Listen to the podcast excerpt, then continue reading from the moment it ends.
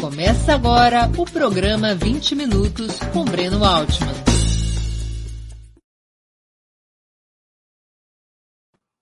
Bom dia! Hoje é 12 de julho de 2021. Está começando mais uma edição do programa 20 Minutos Análise. Nosso tema: Quais as causas dos protestos em Cuba?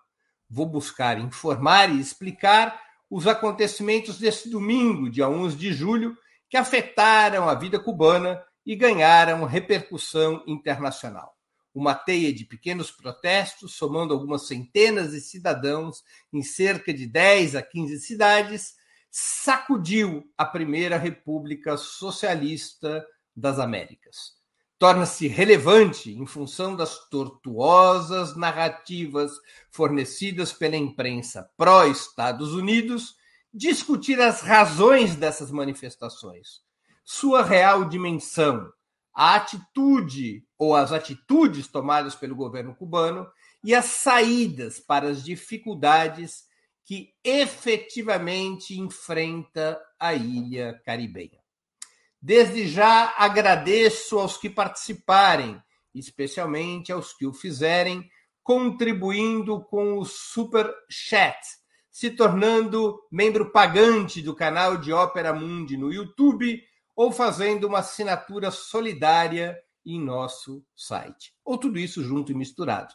A imprensa independente precisa do teu apoio para se sustentar e se desenvolver. Também não se esqueça, por favor, de curtir e ativar o sininho no YouTube. Ações importantes para ampliarmos nossa audiência e nossa receita publicitária. Vamos ao tema. Nesse domingo, 8 de julho, por volta das 11h30 locais, ocupou o centro de San Antônio de los Banhos a partir de uma concentração na Praça da Matriz, um punhado de cubanas e cubanos, calculados entre 200 e 400 pessoas, por vários dos próprios manifestantes. A manifestação fora convocada no sábado pelas redes sociais, com apoio importante de grupos opositores. O município de apenas 46 mil habitantes, localizado na província de Artemisa, fica a apenas 26 quilômetros da capital do país, Havana. Além de conhecido como a capital do humor, por abrigar desde 1979 a Bienal Internacional do Humor, San Antônio de los Baños também é onde está sediada a prestigiada Escola Internacional de cinema e televisão.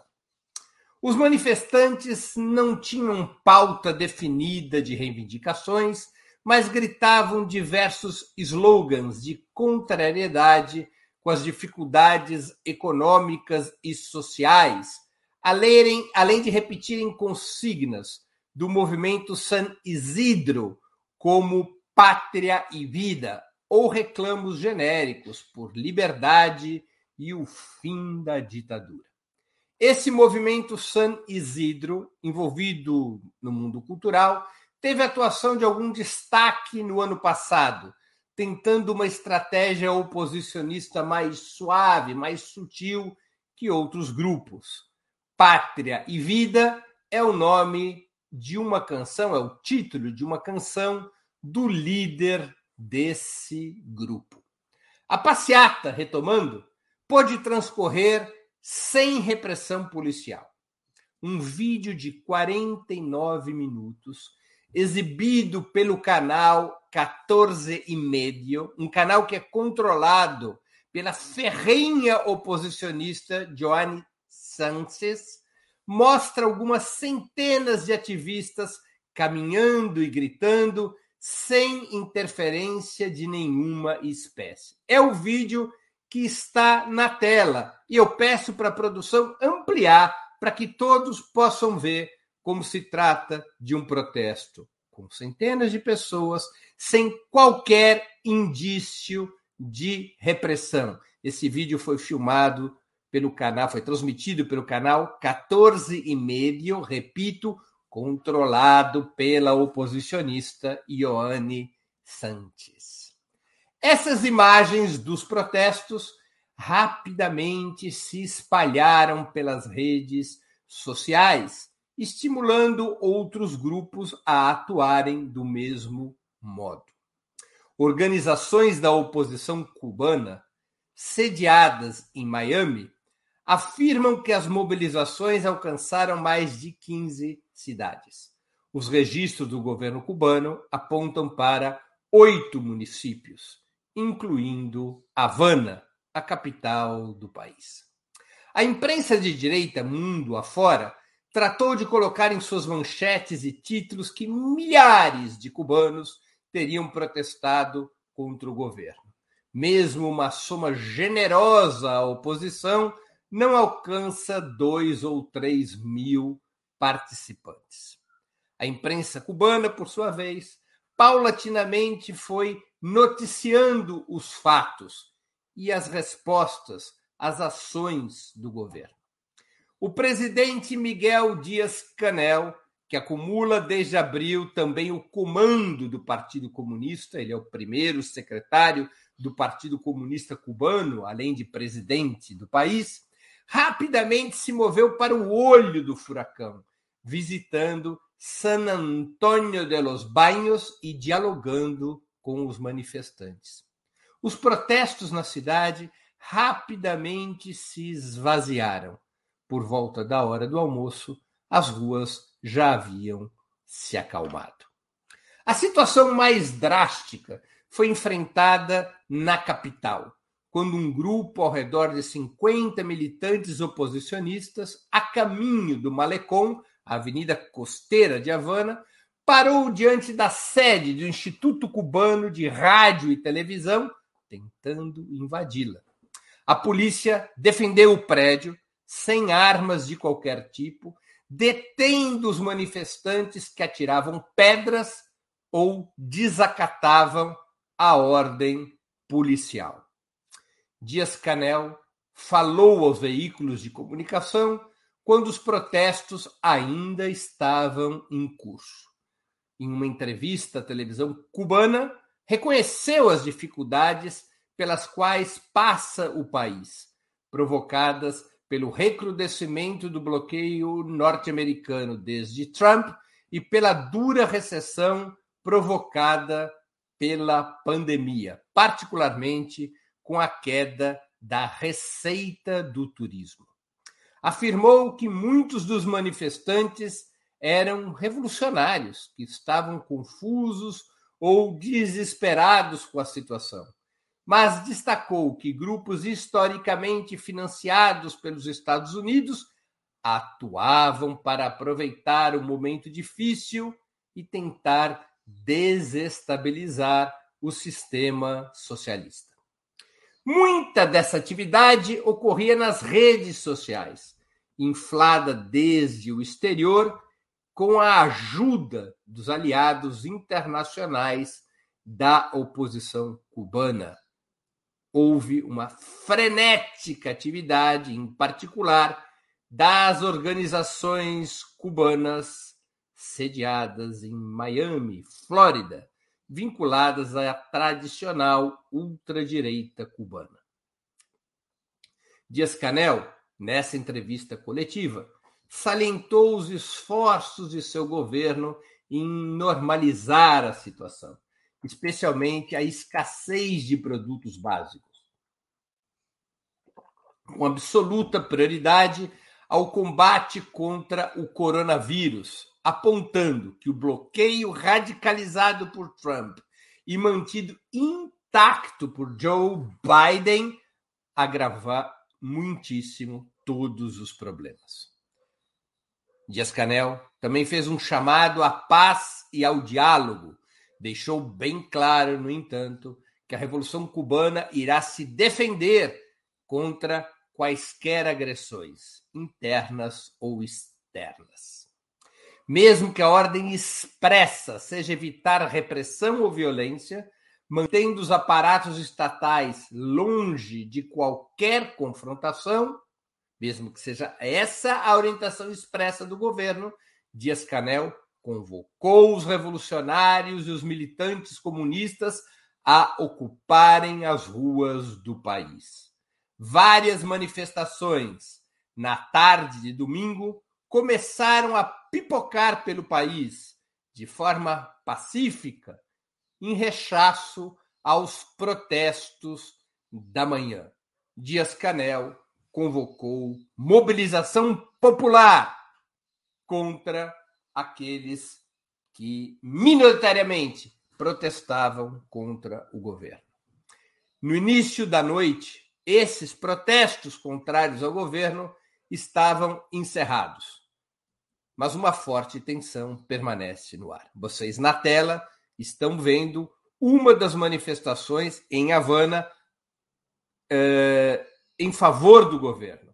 Uma das manifestações em resposta à convocação do presidente Dias Canel.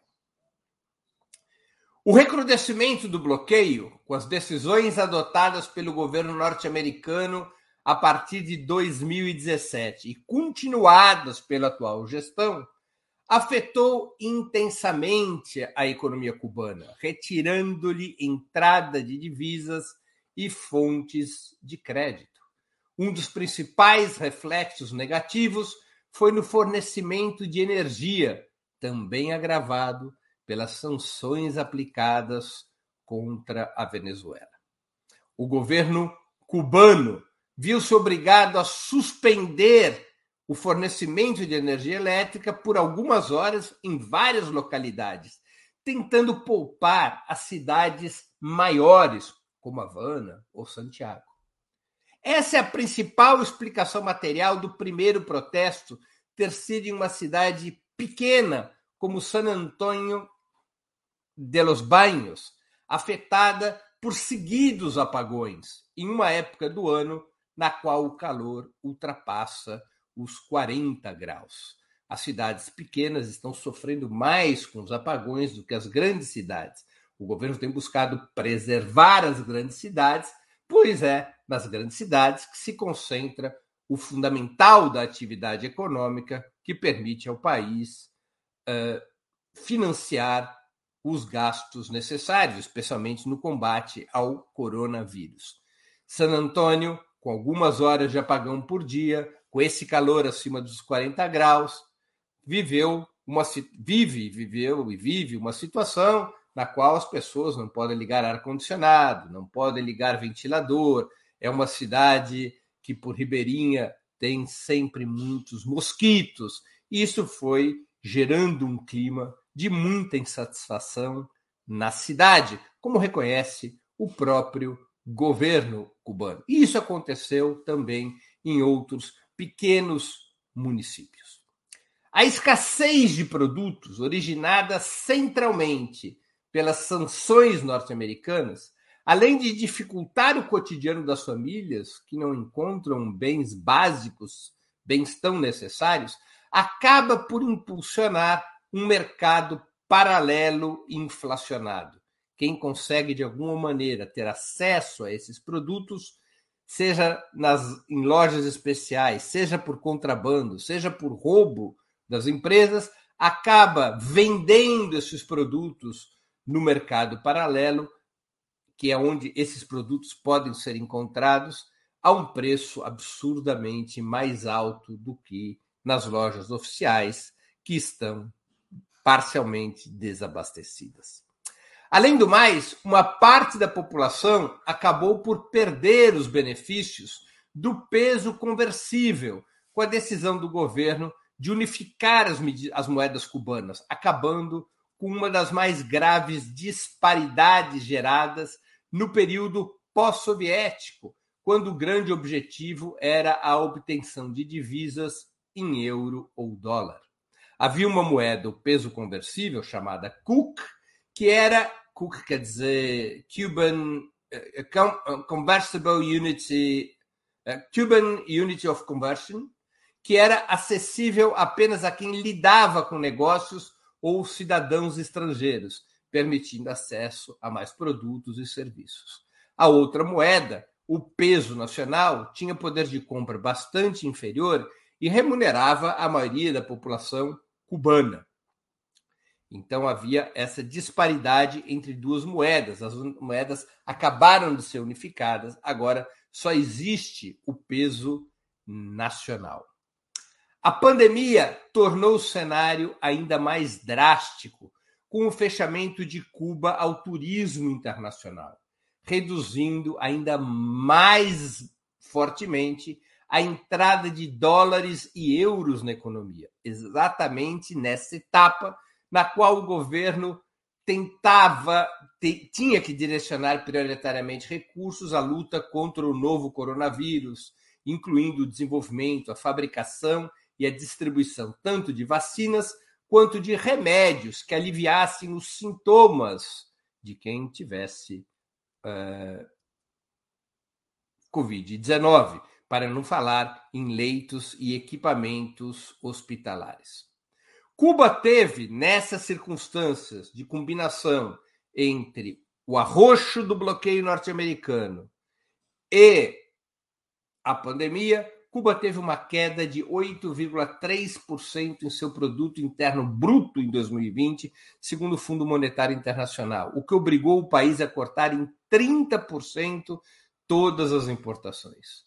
Como importa cerca de 50% de toda a gasolina, de toda a comida e de outros produtos vitais que consome, o resultado acabou sendo escassez e longas filas para produtos básicos de comida a remédios.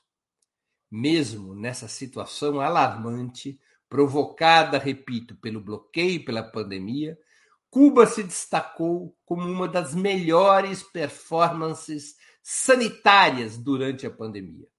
É o único país latino-americano com vacinas próprias, com uma delas já liberada para, para aplicação em massa, a Abdala, e ótimos resultados. Uma segunda também já está finalizando testes, a Soberana 2. Abdala e Soberana 2 são, estão entre as melhores vacinas do mundo, com uma taxa de eficácia superior a 90%. Com uma população de 11,33 milhões de habitantes, 11 milhões 330 mil habitantes, a ilha teve 238.491 casos de Covid-19 até 11 de julho, com 1.537 mortes. Na proporção populacional, preste atenção nessa conta. Seria como se tivéssemos no Brasil 4 milhões 440 mil casos e 28.600 mortes.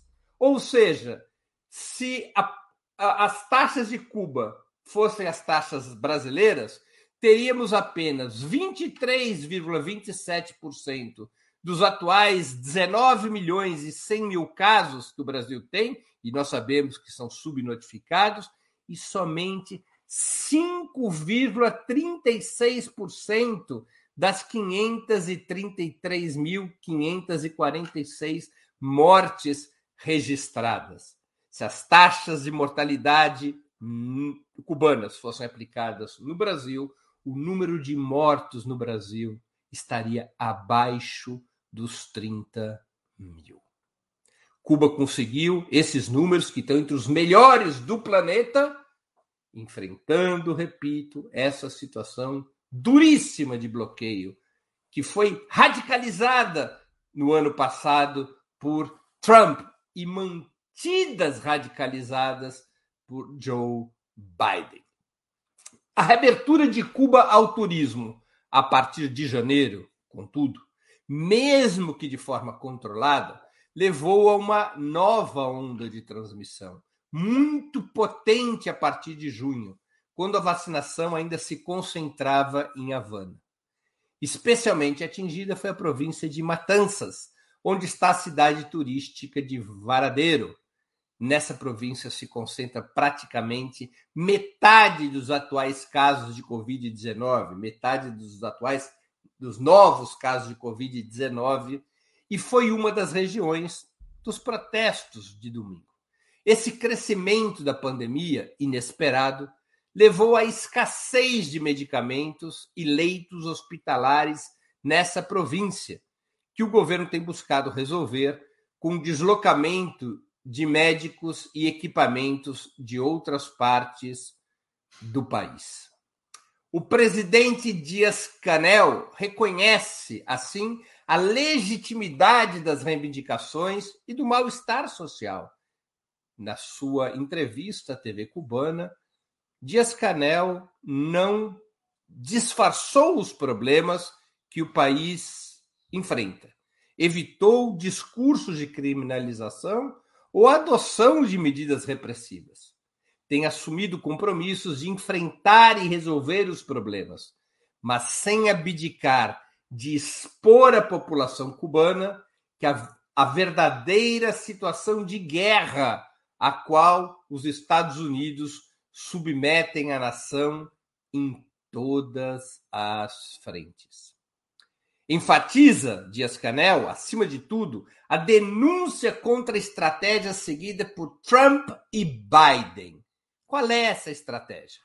Um, aproveitar o estrangulamento da economia venezuelana para apertar o garrote também sobre Cuba, impedindo o seu desenvolvimento, impedindo a importação dos bens necessários ao país e à população, impedindo Cuba também de exportar os bens e serviços nos quais o país é especializado, especialmente o trabalho médico. Os Estados Unidos, com Trump e Biden, de tudo fazem para impedir que Cuba continue a vender serviços médicos no mundo. Ponto 2. A partir desse garrote econômico, provocar situações de escassez, particularmente durante a pandemia. Trump viu, e Biden continua na, na mesma toada, viu a, a pandemia como uma janela de oportunidade para enfrentar e enfraquecer o sistema socialista em Cuba. Ao contrário de Cuba, que ofereceu a outras nações, inclusive nações capitalistas, inclusive os próprios Estados Unidos. Ao contrário de Cuba, que ofereceu solidariedade médica a essas nações, os Estados Unidos se aproveitaram da pandemia para radicalizar o seu garrote contra Cuba, tentar criar situações de escassez num quadro de extrema gravidade por si só, que é a pandemia, e, com isso, atingiu o terceiro objetivo da estratégia, que é criar a base material para que possam eclodir movimentos como os de domingo.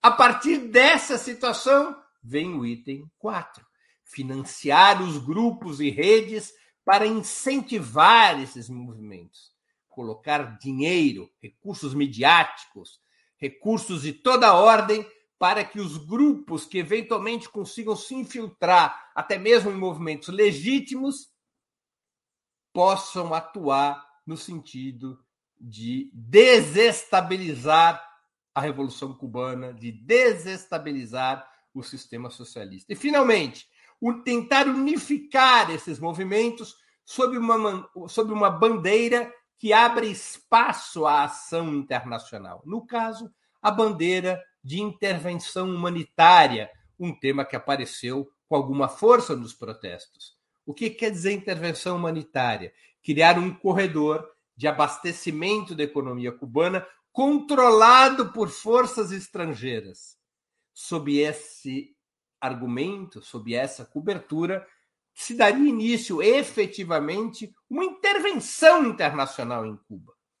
É a maneira pela qual os Estados Unidos e os grupos oposicionistas imaginam enfraquecer o governo. Relembremos que essa tática já foi empregada contra o governo venezuelano há coisa de dois anos atrás. Cuba aceita doações internacionais, Cuba aceita ajuda internacional, mas Cuba de maneira alguma aceita a caracterização da sua situação como de intervenção humanitária, como se Cuba fosse a Síria depois da guerra patrocinada pelos Estados Unidos, o Iraque ou a Líbia. Nada disso é verdadeiro. Cuba vive as dificuldades que vive principalmente por conta do bloqueio norte-americano. Cuba não precisa de inter... intervenção humanitária. Cuba precisa do fim do bloqueio criminoso patrocinado pelo governo dos Estados Unidos. Ao mesmo tempo em que o governo e o Partido Comunista atuam para minorar os problemas da população, acatando reivindicações e buscando soluções, há uma orientação estratégica para defender a soberania nacional, o Estado e o socialismo frente aos ataques inimigos coordenados pela Casa Branca. Talvez seja o maior desafio da liderança cubana desde 1994, quando a oposição interna e externa, em plena crise do desmantelamento da União Soviética, também animou uma onda de protestos, esvaziada pela prontação de Fidel Castro e seus companheiros. Além de evitarmos as informações e as análises tóxicas da imprensa pró-Estados Unidos, é fundamental entendermos que a situação cubana diz respeito a todos os povos. Somente a ampliação da luta contra o bloqueio no mundo todo, e especialmente dentro dos Estados Unidos, é capaz de chegar a uma solução que salvaguarde a autodeterminação do povo cubano no rumo que reiteradamente escolheu desde 1959. O bloqueio é o inimigo e não o governo cubano. O governo cubano é responsável por Cuba ter conseguido, apesar do bloqueio, ter atravessado com tanto sucesso a pandemia, ao contrário da esmagadora maioria dos países capitalistas, incluindo os Estados Unidos.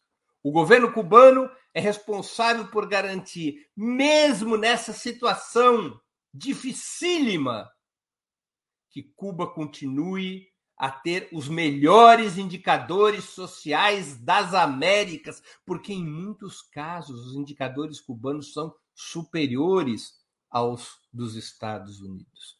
O governo e a Revolução Cubana são responsáveis por garantir que Cuba tenha a melhor taxa de igualdade social do continente, tenha serviços públicos e saúde e educação de qualidade, tenha o maior nível de escolaridade de toda a região, ainda que enfrentando um bloqueio criminoso há mais de 60 anos. Quaisquer vozes que nesse momento se ergam contra o governo cubano são vozes objetivamente aliadas aos criminosos da Casa Branca, porque é no bloqueio que está o problema e não na Revolução Cubana, cujas conquistas são muitas vezes admiradas e saudadas até por seus próprios adversários.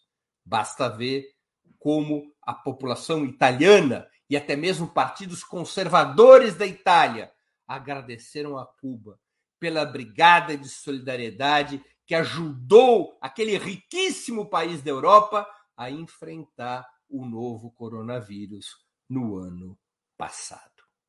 Muito obrigado pela atenção e vamos às perguntas. Mas antes, eu vou fazer aqui um pequeno intervalo comercial. Amanhã nós temos um novo encontro. Às 11 horas da manhã, nós vamos ter mais um programa 20 minutos. Amanhã, às 11 horas da manhã, eu vou entrevistar Rui Costa Pimenta, jornalista e presidente nacional do Partido da Causa Operária. O tema, o que pensa o Partido da Causa Operária. Farei perguntas a respeito eh, das posições que esse partido defende e também a respeito dos incidentes das manifestações no 3 de julho. Uma entrevista muito importante que dará início a uma série de entrevistas com partidos extraparlamentares, partidos que não têm representação no parlamento. Amanhã, às 11 horas da manhã, no canal de Ópera Mundi no YouTube, entrevista com Rui Costa Pimenta. O que pensa o partido da causa operária? Anotem, agendem-se, compartilhem. Amanhã temos este encontro. Vamos então passar às perguntas do programa de hoje. Maximiliano, Maximiliano Birman Ferreira de Sales Moraes. Por que a China não ajuda? Olha, Maximiliano, a China ajuda, ajuda uh, uh, razoavelmente, ajuda bastante Cuba, mas não é suficiente. Não é suficiente porque, por exemplo, China ela é importadora de energia e não exportadora. Ela precisa comprar de outros países a energia da qual depende o desenvolvimento da sua economia. Então, nesse quesito, ela não pode ajudar Cuba, é um quesito essencial. A China não produz muitos dos produtos agrícolas que constituem a base alimentar do povo cubano. Então, também nesse quesito, a China não pode ajudar. Há dificuldades de complementariedade entre a economia cubana e chinesa nesses quesitos. Isso torna a ajuda chinesa pouco eficaz em várias áreas, pelo menos a curto prazo. Cuba tem com a China um plano de investimentos de médio e longo prazo que trará soluções importantíssimas para o desenvolvimento da economia socialista na ilha caribenha. Mas o que se trata a curto prazo, nessa situação de desabastecimento, é garantir comida e garantir energia. China, nisso, tem uh, dificuldades naturais, dificuldades materiais de contribuir. Essa é a verdade. É? Fora isso, o bloqueio norte-americano afeta também a China. Por exemplo, uma embarcação chinesa isso aconteceu recentemente. Uma embarcação chinesa que esteja trazendo remédios, seringas e outros insumos para ajudar Cuba no combate à pandemia, se essa embarcação é de uma companhia que também tem negócios com os Estados Unidos, caso essa embarcação pare a porte em Cuba, num dos portos cubanos, essa embarcação não poderá ir para os Estados Unidos. Faz parte de um dos artigos da lei Helms-Burton, a lei principal do bloqueio contra Cuba, e das medidas dentro da lei Helms-Burton que Trump passou a aplicar e Biden continua a fazê-lo. Então, um barco de uma companhia chinesa é, que, a, que, que estava com esses insumos para o combate à pandemia, não pôde aportar em Cuba, exatamente porque não poderia mais, nunca mais, um barco dessa companhia aportar nos Estados Unidos. Isso obrigou a alterar a logística para Cuba poder receber esses insumos, para vocês verem a gravidade da situação. Vamos a outra pergunta. Elida Escaciota Castro, que é nova membro do canal. Enquanto não vem o fim do bloqueio, como podemos ajudar a população cubana nesse momento? Olha, existem vários sistemas de doação a Cuba. É, é necessário sempre procurar os movimentos de solidariedade a Cuba, o consulado cubano e perguntar a essas instituições como é que é possível contribuir. Aqui no Brasil, eu acho que cabe ampliar a solidariedade material a Cuba. Vou aqui recordar que nos anos 90, sob a liderança, sob o, o incentivo de grandes intelectuais como Frei Beto, Chico Buarque e outros, foram criados voos de solidariedade a Cuba. Serão voos que levavam produtos para os cubanos: pasta de dente, papel higiênico, modas, eh, remédios, dado o estrangulamento de Cuba depois do fim da União Soviética. Seria importante, creio, que a esquerda brasileira, os movimentos sociais, organizassem um novo movimento de solidariedade desta natureza, demonstrando seu apoio à Revolução Cubana, seu apoio material à Revolução Cubana e deixando muito claro que intervenção humanitária não é uma saída. Intervenção humanitária é apenas seria apenas um truque para disfarçar ação estrangeira, ação imperialista contra Cuba socialista. Tá aí então o que eu acho. Eu acho que os movimentos populares e os partidos de esquerda têm que botar de pé um movimento de solidariedade material a Cuba, conversando com os cubanos do que, que pode ser útil essas doações, é de seringa que os cubanos precisam para vacinação em massa, quais são os, os itens que, o, que os brasileiros podem contribuir, arrecadar e ir para Cuba levando esses, esses produtos, como foi feito nos anos 90. Breno Dias Magalhães, meu xará, como Cuba pode sair da crise? Olha, é, Breno, de Breno para Breno, é fundamental eliminar o bloqueio. É muito difícil para Cuba sair, que é um país com parcas riquezas minerais, com parcas riquezas naturais, ao contrário de outros países, é muito difícil para Cuba sair dessa situação enquanto persistir um bloqueio tão brutal. O bloqueio afeta todas as áreas da vida cubana. Cuba não pode ter acesso a crédito, Cuba não pode ter acesso a mercados, Cuba não pode ter acesso a produtos e serviços. As empresas europeias, a Europa não faz bloqueio contra Cuba, mas as empresas europeias não podem comercializar com Cuba se elas tiverem negócio nos Estados Unidos, porque se o fizerem, perderão seus negócios nos Estados Unidos. O bloqueio norte-americano é um bloqueio que afeta terceiros países que impede empresas e terceiros países a atuar em Cuba. Se decidir atuar em Cuba, não pode mais atuar nos Estados Unidos. Por exemplo, a rede de hotéis Meliá, espanhola, que decidiu investir em Cuba e que em Cuba tem vários empreendimentos hoteleiros já há muitos anos, já há 30 anos, teve que abdicar das suas operações nos Estados Unidos, porque ela correria o risco uh, de ser multada, de sofrer sanções.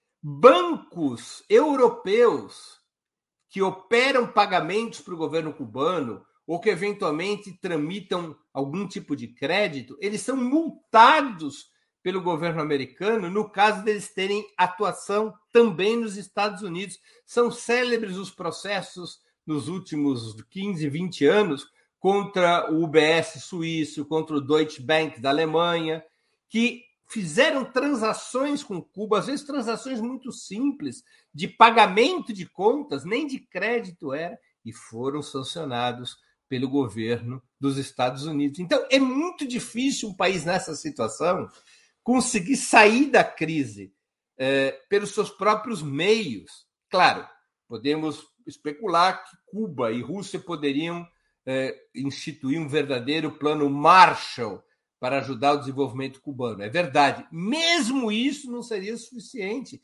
Como eu já disse, há problemas de complementariedade. Muitos dos produtos necessários à população cubana não são produzidos na China e nem na Rússia. Não é simples isso. No período soviético, os cubanos tiveram até que mudar seus hábitos alimentares. Por exemplo, dos produtos naturais, como é da tradição de todos os países tropicais, para produtos enlatados. Né? É, a União Soviética e os países socialistas tinham outro clima, outra geografia, não produziam as frutas, os legumes, ou a carne que o povo cubano consome, carne de porco, carne de, de frango, ou carne bovina, não produziam esses bens. Eles tinham outra cultura alimentar. Cuba até se adaptou a essa outra cultura alimentar naquele período, mas depois dos anos 90, depois do período especial, foi retornando aos hábitos alimentares dos países tropicais. E, e Rússia e China não têm produção para esses, para essa demanda. Não é? Então, são uma série de complicações é, é, provocadas pelo bloqueio. O bloqueio é uma declaração de guerra, é submeter um país a uma guerra permanente. Os Estados Unidos é, deveriam era ser, serem julgados pelo Tribunal Internacional de Haia pelos crimes cometidos contra Cuba. Todos os presidentes dos Estados Unidos tinham que ter passado pelo banco dos réus, incluindo Joe Biden, que alguns de esquerda gostam de fazer afagos. Joe Biden tomou posse e já é criminoso, porque o bloqueio é um crime. E Biden nada faz para arrefecer esse bloqueio. Cuba busca fazer aquilo que está ao seu alcance, adotou várias reformas na economia do país, abriu a economia do país nos anos 90, continuou abrindo no século 21, estabeleceu um sistema de economia mista, estatal e de mercado, tentou atrair e atrair investimentos. Cuba hoje possui uma sofisticada indústria do turismo, Cuba possui uma indústria de saúde de ponta, Cuba que é uma ilha pequena com uma população que é inferior da cidade de São Paulo, conseguiu desenvolver várias áreas da, da economia, algumas áreas da economia, especialmente conseguiu desenvolver um tremendo serviço público em educação, saúde, cultura, esporte. Agora, é, é, muito difícil que uma ilha, mesmo com algum apoio de outros países, rompa um bloqueio dessa natureza. É muito difícil especialmente quando acontece uma situação como a pandemia. A pandemia agrava todos os elementos do bloqueio, não é? Porque afeta o turismo, que é uma das principais fontes de renda do país. E as sanções adotadas pelo, por Trump, impedindo que embarcações turísticas americanas fossem a Cuba, Cuba tinha recebido funcionar, a economia cubana era muito ajudada pelo turismo é, de cruzeiro, não é? Aquelas grandes embarcações que levavam turistas, que chegavam em Havana e os turistas desciam, às vezes pernoitavam em hotel, gastavam em restaurantes. São embarcações que levam milhares e milhares de, de, de, de passageiros, não é?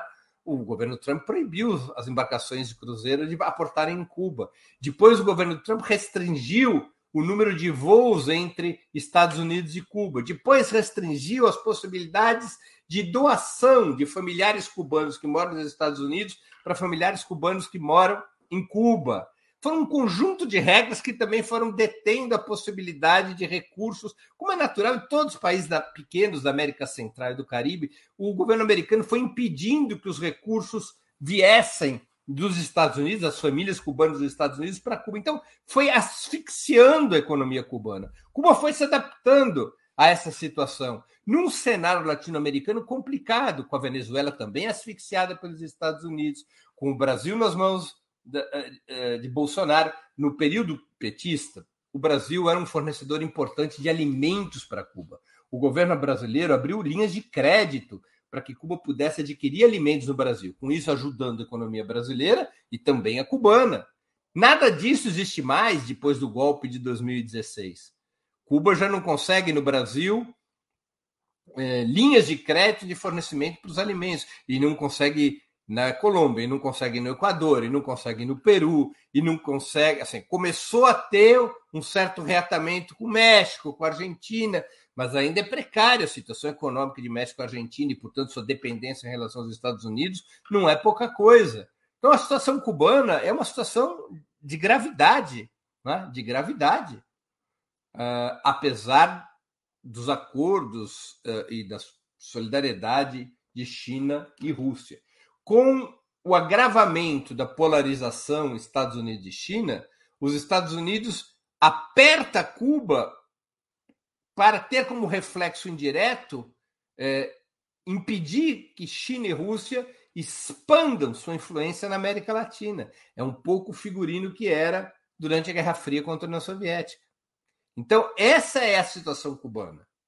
Que a imprensa pró-Estados Unidos, que é a esmagadora maioria da imprensa comercial no nosso país e no mundo, ela esconde, ela omite. É como se Cuba tivesse optado por ter dificuldades, ou como se essas dificuldades fossem fundamentalmente produto de erros do governo ou de fracasso do socialismo cubano. É evidente que o governo cubano, ao longo de 60 anos, cometeu erros. Isso ninguém esconde. Os cubanos são os primeiros a, é o esporte nacional, a crítica e a autocrítica é o esporte nacional de Cuba. Ou seja, o próprio governo é seu maior crítico, basta ver as entrevistas de Dias Canel e antes de Dias Canel, de Raul de Fidel Castro. O problema é que quais as opções que Cuba tem? Claro, ela teria a opção de renunciar ao seu sistema socialista, de renunciar à sua independência, de renunciar à sua soberania como outros países o fazem, mas Cuba fez uma revolução exatamente porque não aceita renunciar à sua soberania e não aceita renunciar ao socialismo. Isso foi aprovado pelo povo cubano em, em seguidos processos democráticos, em referendos recentes de aprovação da nova Constituição, por exemplo. Mas os Estados Unidos não respeita isso. E a extrema-direita cubana, que se infiltra nesses protestos, também não respeita isso. O governo cubano tem que lidar com essa realidade, vai lidando e vai enfrentando. Não é? Agora, as dificuldades realmente são imensas. Marcelo Fábio, Vita, que contribuiu com o Superchat, queria agradecer. Aliás, Superchats e Superstickers são sempre muito bem-vindos para a gente poder continuar a desenvolver o nosso trabalho jornalístico. O Marcelo Fábio pergunta semelhante ao Breno: qual a saída, acordo com os Estados Unidos? Marcelo, acho que eu já respondi no item anterior. Acordo com os Estados Unidos. Cuba nunca a, a, agrediu os Estados Unidos. Cuba nunca se recusou ao diálogo com os Estados Unidos. É o oposto que acontece. Não depende de Cuba o acordo com os Estados Unidos. Cuba não vai capitular os Estados Unidos. Isso certamente não o fará. Cuba defenderá sua independência, sua soberania e seu sistema socialista a qualquer custo. O slogan da Revolução Cubana, Pátria ou Muerte, não é um elogio à morte, é um elogio à vida, ao contrário da, do que quer deixar entender a letra é, dessa canção, desse movimento é, ligado aos Estados Unidos, movimento San Isidro. Pátria e vida, como se pátria e morte fosse um elogio à morte. Não, pátria e morte é um elogio à soberania, de que o povo cubano defenderá sua soberania mesmo às custas da sua própria vida. Porque o povo cubano consolidou a partir de 59 um compromisso majoritário no país de que não viveria mais de joelhos aos Estados Unidos. E esse compromisso, a maioria do povo cubano está disposta a defender, nem que seja o preço da sua própria vida. E essa é a realidade. Então, não depende de Cuba um acordo com os Estados Unidos. Se os Estados Unidos é, decidirem é, mudar o bloqueio, está resolvido o problema. Não é bilateral o problema. O problema é unilateral. Os Estados Unidos utilizam o bloqueio. A única razão do bloqueio americano é que Cuba, lá atrás, em 59, disse não. Nós não faremos parte do sistema imperialista. Nós não aceitamos a subordinação dos Estados Unidos. Nós não aceitamos ser mais uma dessas pequenas nações capitalistas da periferia que são capachos dos Estados Unidos. Nós queremos outro rumo. Nosso rumo é socialista, independente, é nacional e nós não vamos é, aceitar as ordens da Casa Branca. Então, Cuba foi punida pelo bloqueio. Não depende de Cuba um acordo. Cuba nada fez em nenhum momento contra os Estados Unidos. A R. Mendes, que também contribui com superchats. Em termos práticos, qual a saída para Cuba socialista? Novamente, é, é, eu, já abordei essa questão, não é? Eu agradeço a pergunta, mas faço um pequeno complemento. É, imediatamente, creio que Cuba tem trabalhado inter, é, internacionalmente com uma política correta, tentar melhorar o máximo que permite o bloqueio americano nas relações com a Europa, construir pactos sólidos de investimento com Rússia e China, mas nada disso tem um efeito imediato numa situação tão grave como a da pandemia, na qual o fechamento do país, que foi uma medida absolutamente necessária para conter o novo coronavírus, reduz de uma maneira tão drástica a receita do turismo. Mas Cuba tem buscado alianças internacionais que permitam o país sair do sufoco e tem adotado reformas internas. Reformas internas para combinar diferentes formas de propriedade, para combinar Estado e mercado, para tentar ativar a produção camponesa, para reduzir a dependência da importação de alimentos, para diversificar a economia do país, para desenvolver nichos de ponta como é a indústria da saúde e a indústria do turismo. Cuba tem feito a lição de casa e tem buscado uma, uma um, um novo, novo, uma nova arquitetura internacional. Mas é muito, muito, muito complicado. Eu vou repetir tantas vezes quanto for necessário. É muito complicado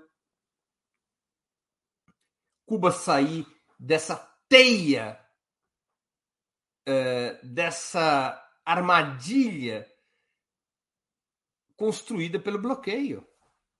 É, ele, é, ele simplesmente fecha todos os caminhos para o desenvolvimento cubano. Todos os caminhos fechados.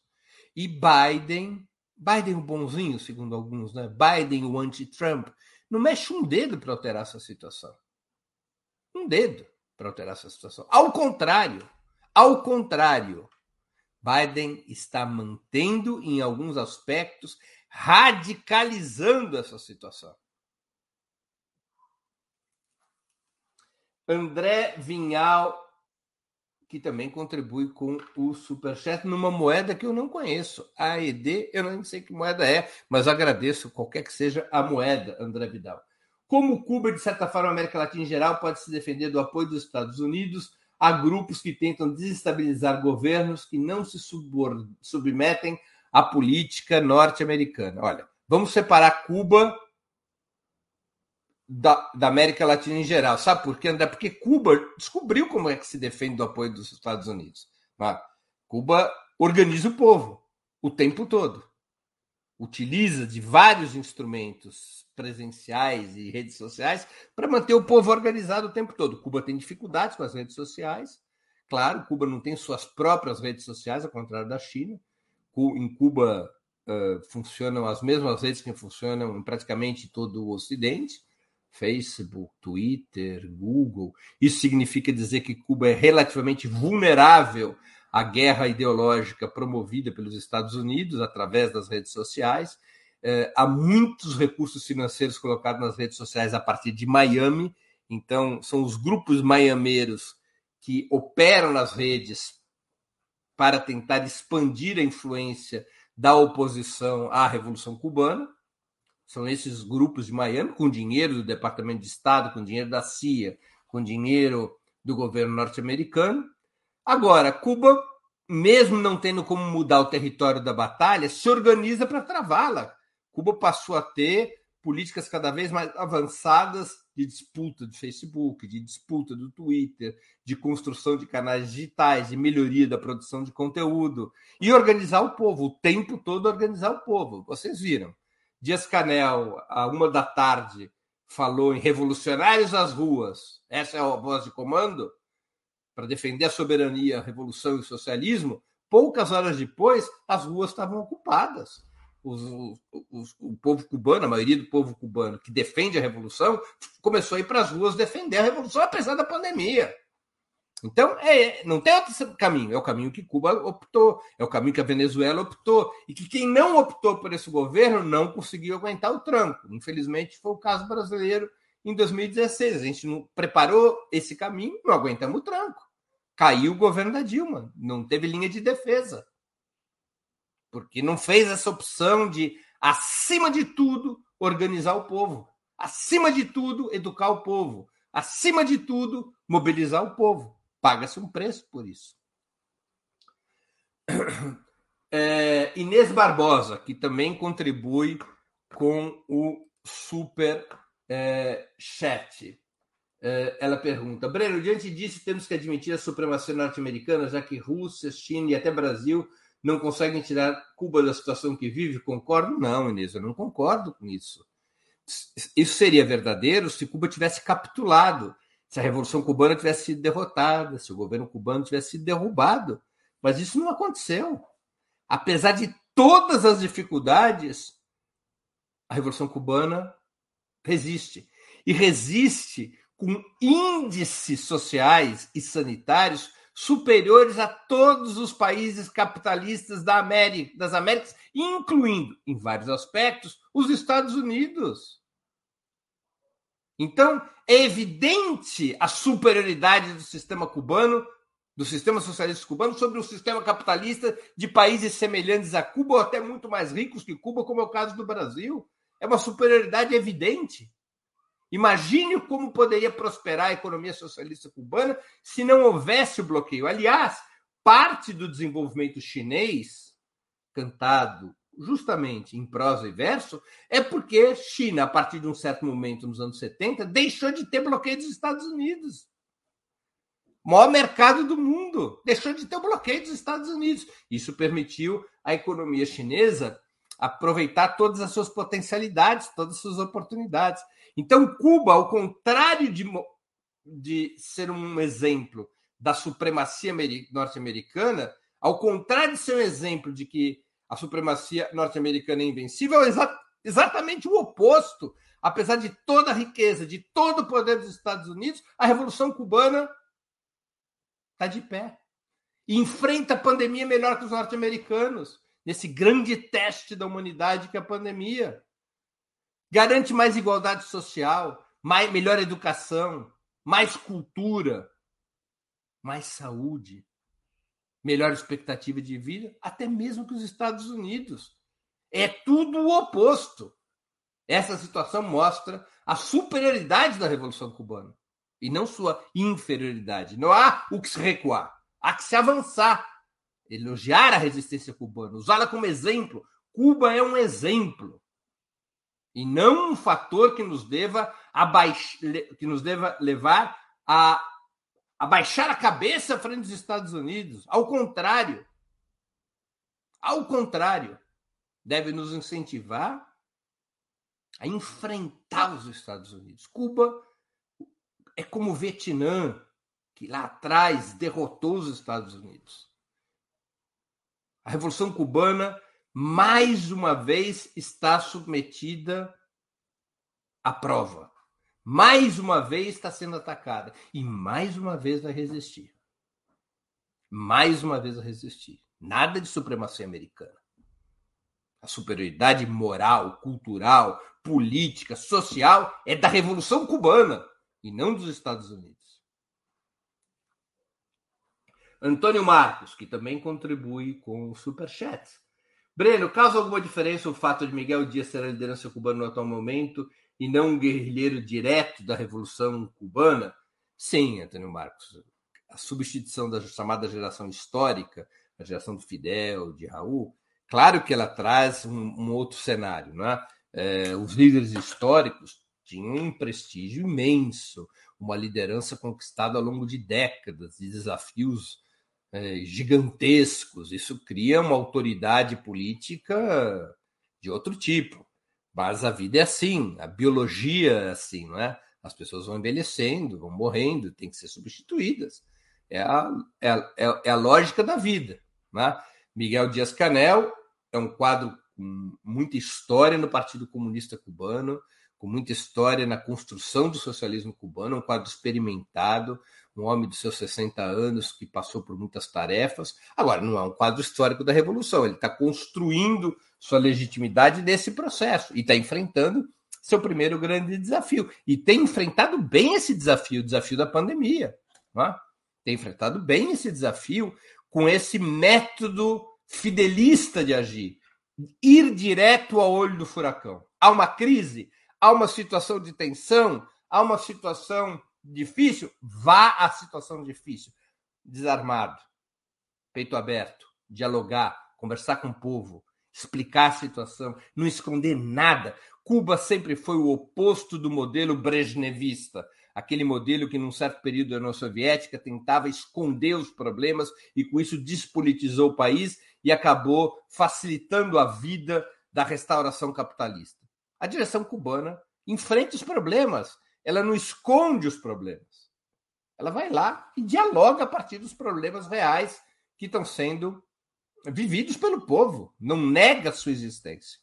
E Dias Canel é um seguidor desse método, tem se mostrado um seguidor desse método e por isso mesmo é um homem que tem bastante popularidade no país, embora, claro, a substituição geracional nunca seja algo simples. Eu acho que respondendo ao Antônio Marcos, cheguei à última das perguntas que me foi apresentada. Eu queria agradecer muitíssimo a audiência, pedir àqueles que gostarem, gostaram do programa que o compartilhem. Esse programa em especial é muito importante para o debate político e ideológico. É muito importante que mais gente tenha acesso a esse programa, às informações desse programa, às análises desse programa. E eu queria repetir esse meu agradecimento a vocês que me acompanharam uh, hoje e nós voltamos a nos ver na próxima edição do programa 20 Minutos, amanhã, dia 13 de julho, às 11 horas da manhã. Até lá, um grande abraço, bom dia e boa semana a todos vocês.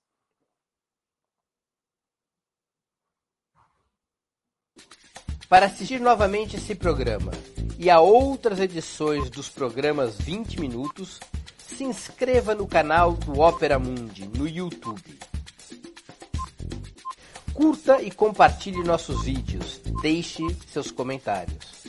O jornalismo de Ópera Mundi é mantido com o seu apoio. Faça uma assinatura solidária em www.operamundi.com.br. Com um pequeno valor mensal, você nos ajuda no desenvolvimento de um jornalismo independente e de qualidade. Obrigado pela audiência e até a próxima.